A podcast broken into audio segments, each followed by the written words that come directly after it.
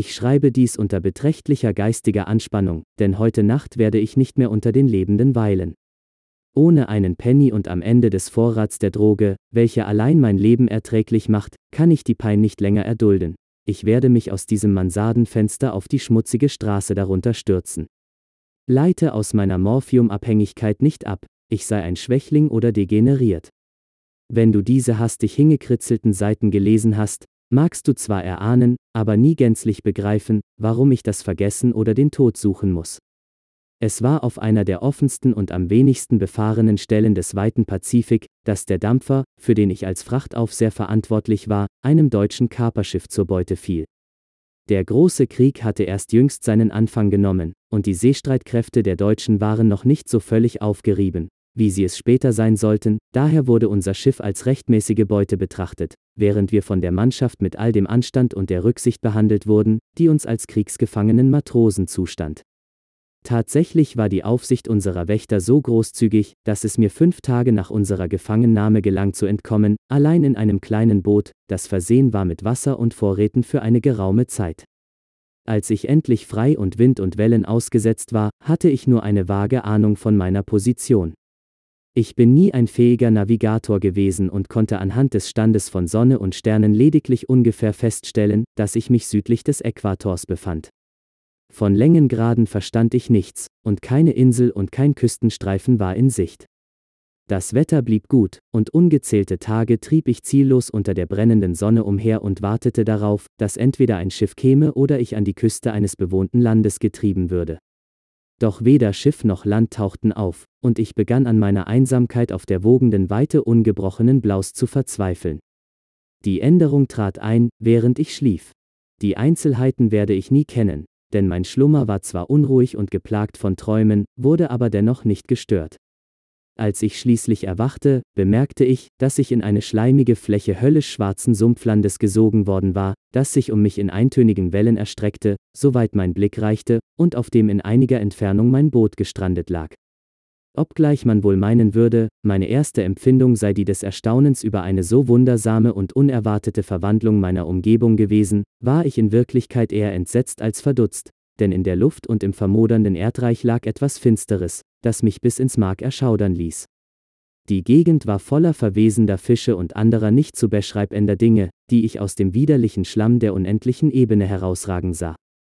Vielleicht sollte ich nicht darauf hoffen, mit bloßen Worten die unaussprechliche Scheußlichkeit vermitteln zu können, die in einer solchen absoluten Stille und Unermesslichkeit liegt. Es gab nichts zu hören, und man sah nichts außer einer gewaltigen Ausdehnung schwarzen Schleims, und doch lastete diese völlige Lautlosigkeit und die Einförmigkeit der Umgebung mit ekelerregender Furcht auf mir. Die Sonne flammte aus einem Himmel herab, der mir in seiner wolkenlosen Grausamkeit beinahe schwarz erschien, als spiegle er den tiefschwarzen Morast unter meinen Füßen wieder. Als ich in das gestrandete Boot kroch, wurde mir klar, dass nur eine Theorie meine Lage erklären konnte. Durch ein beispielloses vulkanisches Aufbäumen musste ein Teil des Meeresbodens an die Oberfläche gestiegen sein, wodurch Regionen ans Licht kamen, die seit unzähligen Jahrmillionen unter unermesslichen Wassermassen verborgen gewesen waren. So groß war die Ausdehnung des unter mir erstandenen neuen Landes, dass ich nicht das leiseste Geräusch des brandenden Meeres ausmachen konnte, so sehr ich meine Ohren auch anstrengen mochte. Ebenso wenig gab es irgendwelche Seevögel, die von den toten Wesen zehrten. Mehrere Stunden saß ich grübelnd und brütend im Boot, das auf der Seite lag und ein wenig Schatten spendete, während die Sonne über das Himmelszelt zog. Im Laufe des Tages verlor der Boden ein wenig von seiner Klebrigkeit, und er schien in kurzer Zeit genügend zu trocknen, um sich darauf fortbewegen zu können.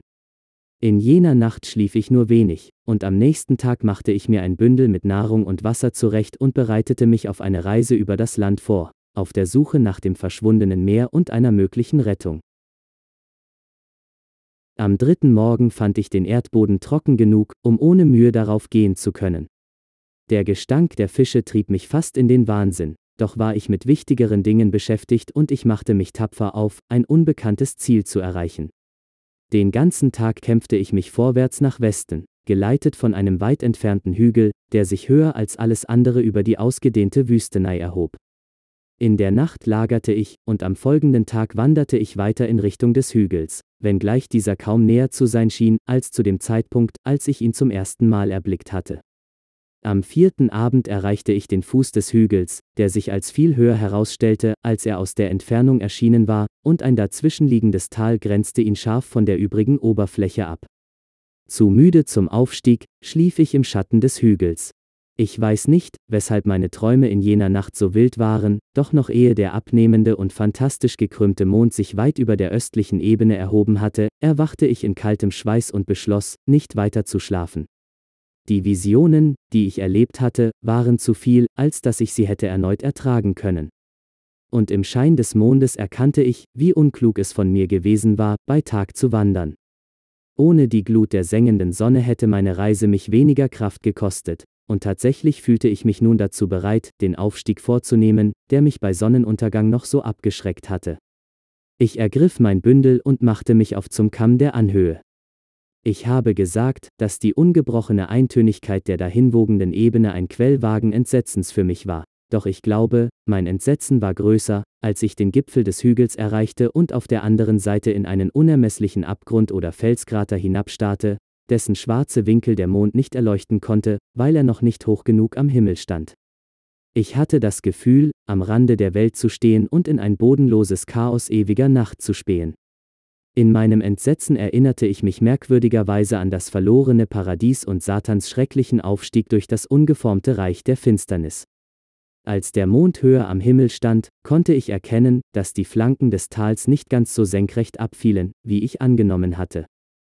Felsvorsprünge boten leidlich gute Fußstützen beim Abstieg, während nach ein paar hundert Metern der Abhang allmählich weniger steil verlief.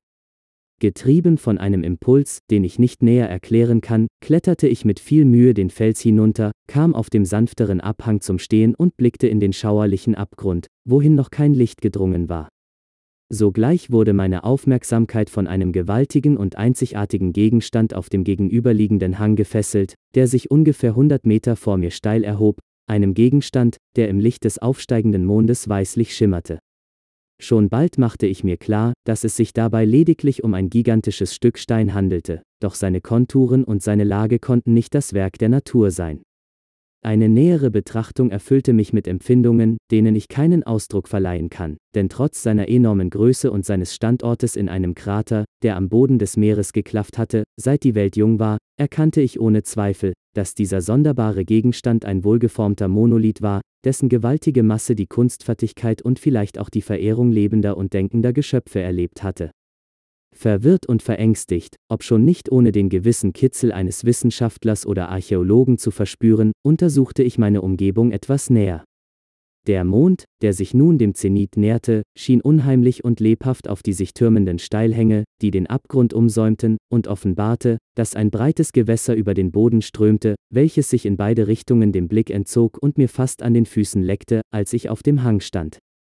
Auf der anderen Seite des Abgrundes umspülten die kleinen Wellen den Fuß des zyklopischen Monolithen, auf dessen Oberfläche ich nun sowohl Inschriften als auch krude Skulpturen erkennen konnte. Die Schrift bestand aus hieroglyphischen Zeichen, die mir nicht bekannt waren und nichts glichen, was ich je in Büchern gesehen hatte. Zum größten Teil bestanden sie aus vereinfachten Sinnbildern des Meeres wie etwa Fischen, Aalen, Kraken, Krustentieren, Mollusken, Walen und so weiter.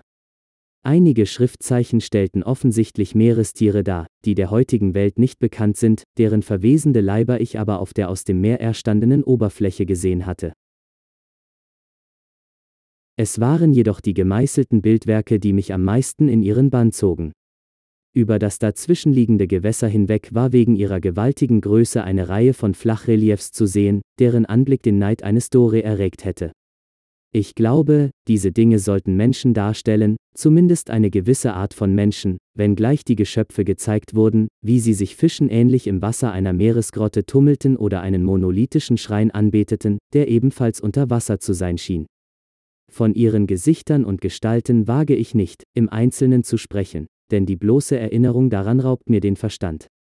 Grotesk und die Fantasie eines Po oder Bulwer übertreffend, wirkten ihre groben Umrisse verdammt menschlich, trotz der Schwimmhäute an Händen und Füßen, bestürzend großer und schwammähnlicher Lippen, glasiger, hervortretender Augen und weiterer Eigenheiten, an die ich mich nicht erinnern möchte.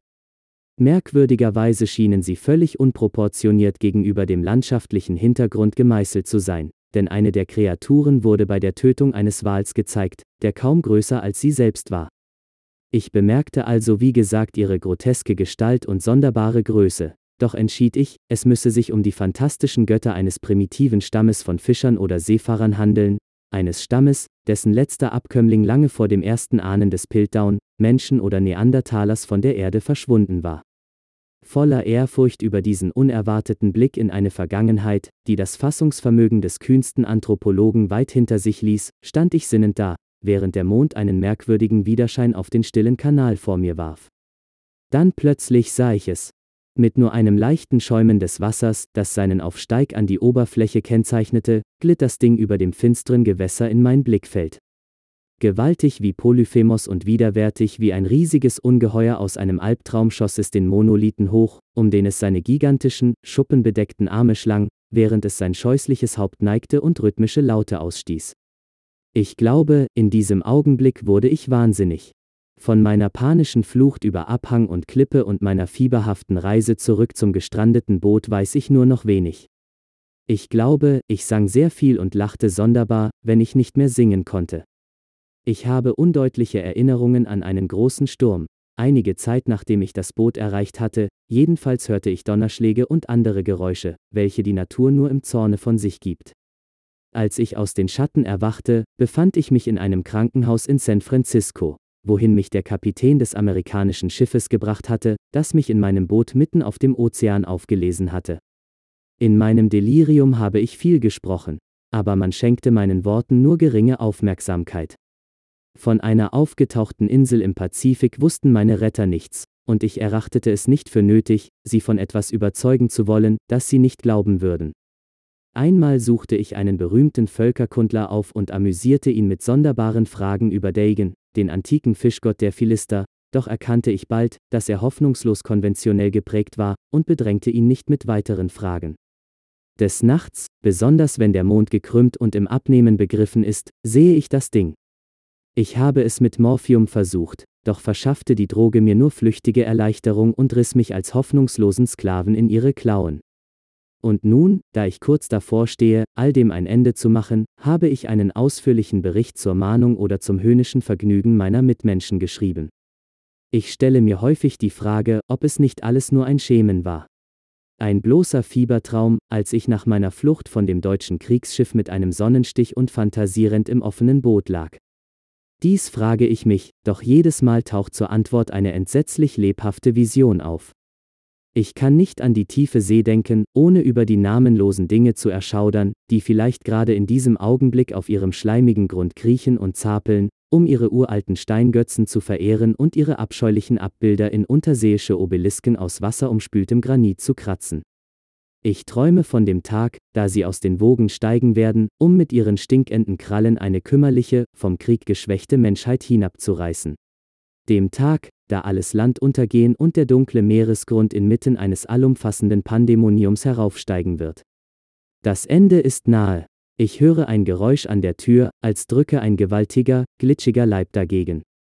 Es soll mich nicht finden,